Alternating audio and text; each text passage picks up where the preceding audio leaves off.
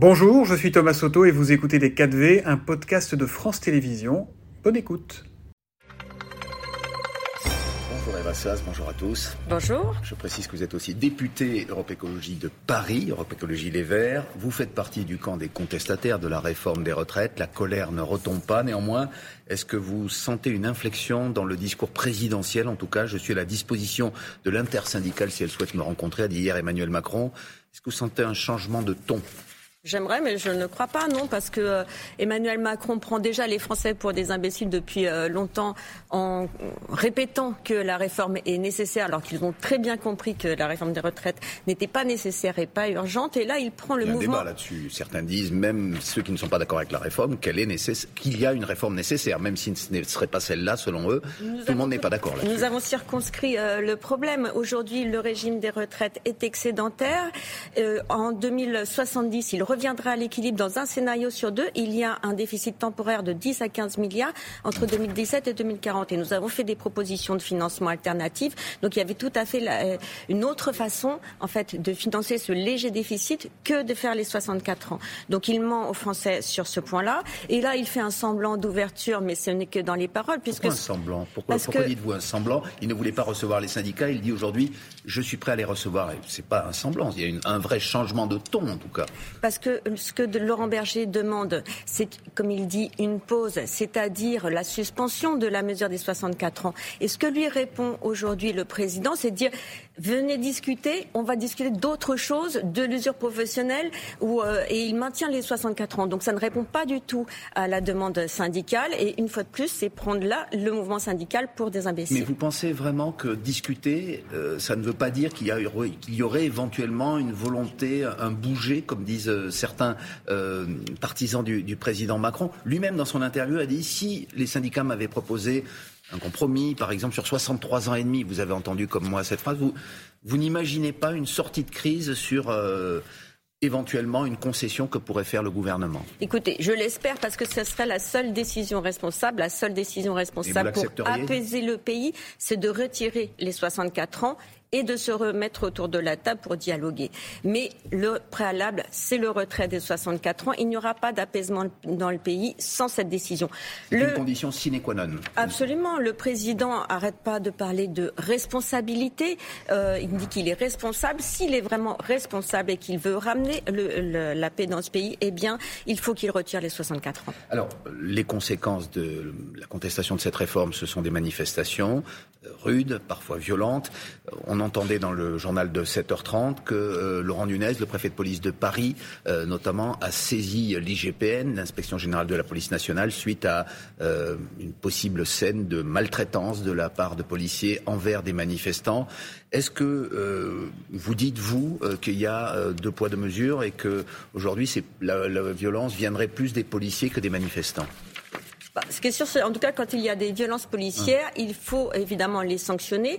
Est-ce qu'il y a que de la violence de l'autre côté Je vous ai peut-être mal posé la question. Est-ce que vous Bien sûr qu'il y a une grande violence de la part des manifestants il y a aussi une grande violence dans le pays aujourd'hui et elle est due entièrement au président de la République et il avait été alerté à plusieurs reprises sur le fait que s'il poursuivait dans cette voie, eh bien nous allions euh, tout droit au chaos et c'est ce qui se passe aujourd'hui et le premier responsable c'est le président de la République.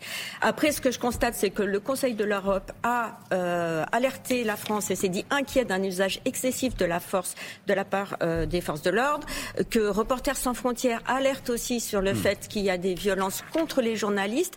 Donc je crois effectivement qu'il y a une dérive qui, à laquelle il va falloir vraiment mettre fin. Il y a eu plus de 400 policiers et gendarmes blessés euh, jeudi, a rappelé le ministre de l'Intérieur Gérald Darmanin. Encore une fois, est-ce que la violence, elle n'est pas des deux côtés? Est-ce que le seul responsable est le gouvernement? Est-ce que cette violence, elle n'est pas aussi attisée par certains députés, dont vous ne faites pas partie, euh, qui ont pu euh, considérer que la fin justifiait les moyens Il y a eu aussi de la violence dans le débat politique. On ne va pas rappeler les exemples.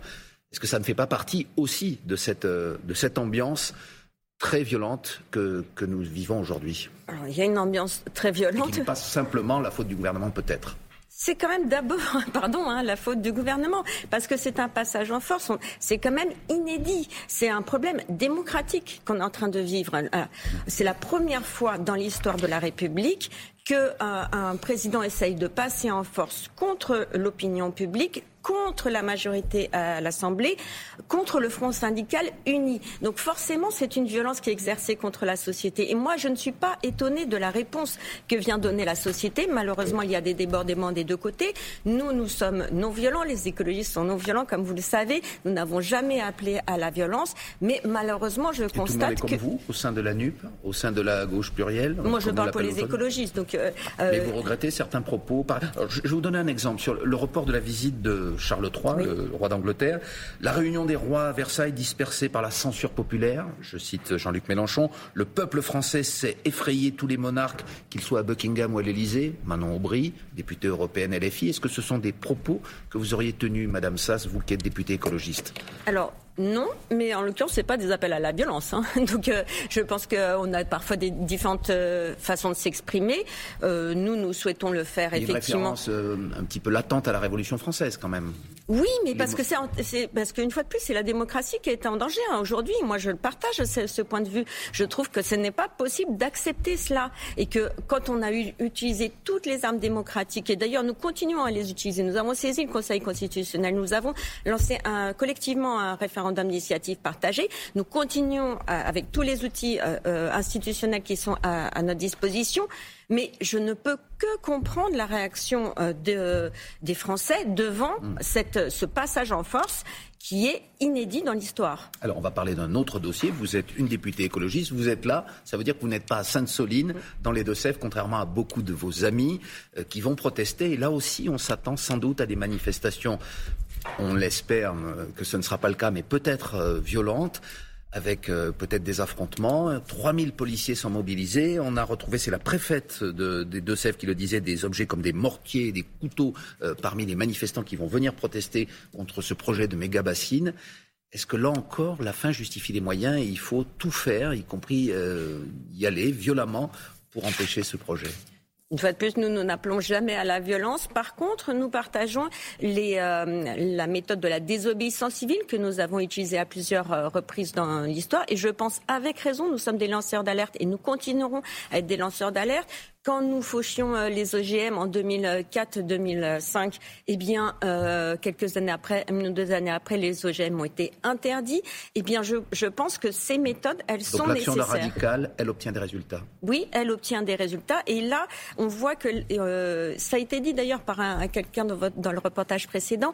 Il y a deux problèmes avec les méga bassines. C'est que un, c'est une fuite en avant aujourd'hui sur, euh, au lieu d'adapter le modèle agricole et d'aider les agriculteurs et que euh, on est euh, aujourd'hui là dans un problème démocratique aussi. Nous avons utilisé tous les tous les dispositifs de l'état de droit et la seule chose qui nous reste aujourd'hui, c'est de pouvoir euh, manifester. manifester. Mais les agriculteurs, ils disent de bonne foi qu'ils ont besoin de ces grandes retenues d'eau pour leur culture, pour nourrir euh, les Français, pour l'élevage, pour l'agriculture. En quoi cela n'est pas recevable? Ils ont aussi des arguments. Ils et... ne sont pas, et certains se disent aussi écologistes que vous, finalement. Le... À leur, manière, euh... à leur manière, à leur manière, alors là, bien sûr. Pour le coup, sur, sur ce cas-là, je pense que ça se discute. Il faut comprendre ce que c'est qu'une méga bassine. Hein. Ce qui est prévu, c'est 16 méga bassines. Chaque méga bassine, c'est l'équivalent de 8 terrains de football. Et il ne s'agit pas de recueillir l'eau de pluie. Hein. Il s'agit bien de, de, pomper les nappes phréatiques. Ce qui est en jeu là, c'est le, c'est le partage de l'eau, le juste partage de l'eau. On est devant des sécheresses qui se répètent. On l'a vu l'été euh, dernier. Malheureusement, je crains que nous allions devant un été qui où la sécheresse va aussi se généraliser, la question de savoir qui, qui peut utiliser l'eau, comment elle peut être répartie. Ça ne peut se passer que dans un cadre démocratique et partagé. Ça ne peut pas être la captation par quelques agriculteurs d'une ressource qui est à tous. Et donc, vous préconisez d'autres solutions pour l'agriculture aujourd'hui qu'elle trouve de l'eau, même s'il n'y en a pas, euh, et qu'elle ne compte pas sur ces méga retenues d'eau qui peuvent leur servir, le cas échéant, à sauver leur culture. Absolument. Il faut adapter notre modèle agricole. Il faut que les sols soient mieux hydratés. Ça veut dire utiliser moins de, de pesticides. Il faut aller vers d'autres cultures qui sont moins... Utiliser moins d'eau. En fait, moins ce consommatrices d'eau, effectivement, et aller vers un élevage raisonnable, manger mieux et moins de viande. Allez, un dernier mot. Vous êtes député de Paris, je le rappelle. On voyait dans le journal de 7h30 euh, on, ce qui se passait pour euh, les déchets et la collecte des ordures à Paris. Il faut que ce mouvement cesse. Vous êtes pour que aujourd'hui euh, les ordures soient ramassées dans Paris d'une façon que... ou d'une autre? Je pense que d'abord, il ne faut pas casser le mouvement de grève et il faut être à leur côté parce qu'ils représentent les Français et qu'il faut que les Français soient entendus. Après, bien sûr, il faut que euh, la salubrité soit maintenue dans Paris. Donc il y a un juste équilibre à trouver entre les deux. Et la mairie de Paris doit quand même faire un geste, doit quand même euh, enlever les ordures aujourd'hui ou non? Ben, Aujourd'hui, il y a de nouveau, enfin, ils viennent de mettre fin au mouvement social, donc il va y avoir de nouveau des bennes qui sortent et je, la mairie de Paris est très attentive au fait qu'on maintienne euh, des conditions de sécurité et de salubrité dans Paris. Donc j'ai toute confiance en fait à, à la gestion de la crise par la mairie de Paris.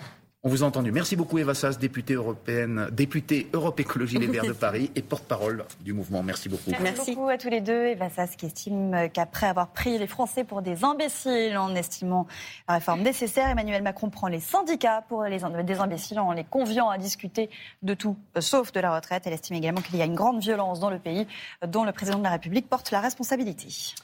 C'était Les 4V, un podcast de France Télévisions. S'il vous a plu, n'hésitez surtout pas à vous abonner. Vous pouvez également retrouver tous les replays en vidéo sur France.tv.